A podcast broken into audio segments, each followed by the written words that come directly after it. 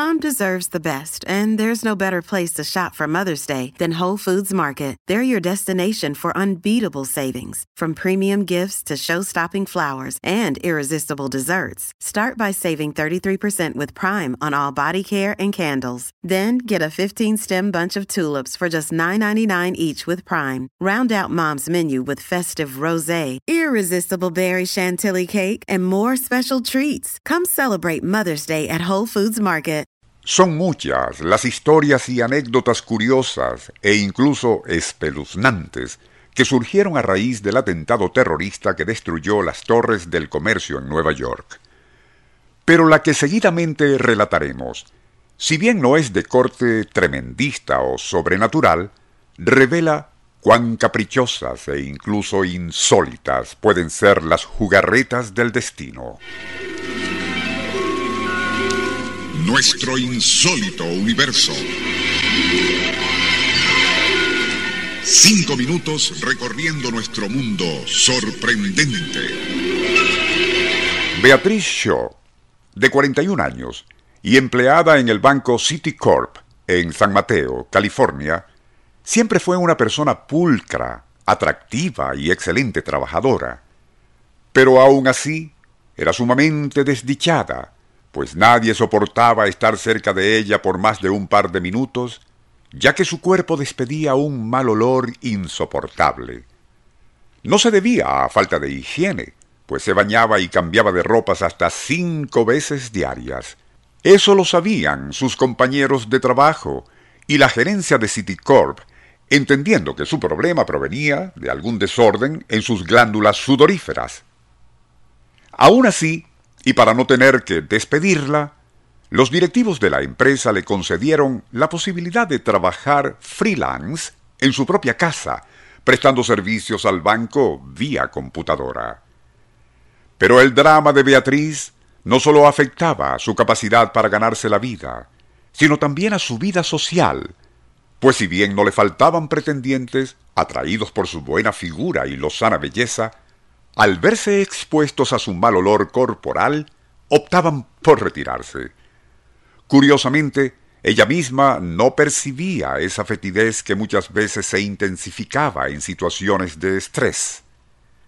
Como es de suponer, y siendo una persona muy emotiva, sufría de frecuentes depresiones, e incluso llegó a pensar en el suicidio. Es de imaginar su estupor en la mañana del 11 de septiembre del año 2001, al ver por televisión cómo las torres gemelas del Centro Mundial de Comercio se derrumbaban por el ataque terrorista.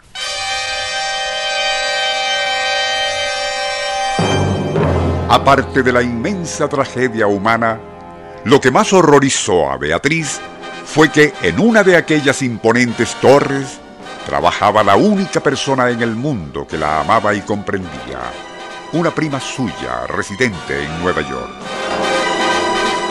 Era demasiado. Y como una demente, saldría corriendo hacia la calle anegada en llanto. Quiso el destino que, en su desesperación, y al desembocar hacia una avenida intercomunal de intenso tránsito, no pensó en detenerse ante la marejada de vehículos que por allí transitaban a toda velocidad. Al hacerlo le aguardaba una muerte segura por arrollamiento.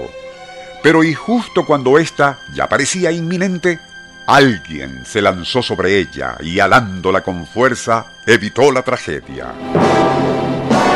Luego, y para asombro de Beatriz, la mantuvo abrazada, hablándole quedamente hasta que dejó de sollozar. Era imposible, pensaba ella ya más tranquila pero aquel hombre que la tenía entre sus brazos no estaba reaccionando negativamente ante su olor corporal.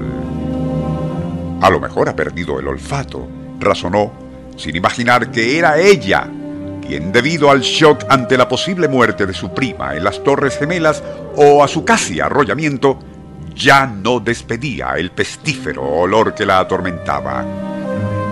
Después supo que su prima tampoco había muerto en la tragedia de las torres y que ella misma estaba curada.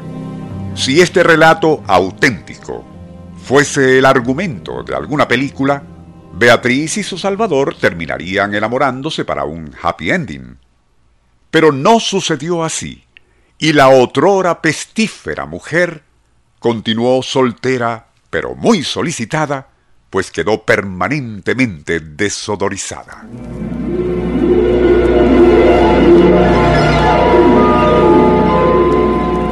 Nuestro insólito universo. Email insólitouniverso.hotmail.com Autor y productor Rafael Silva. Operador José Soruco. Les narró Porfirio Torres.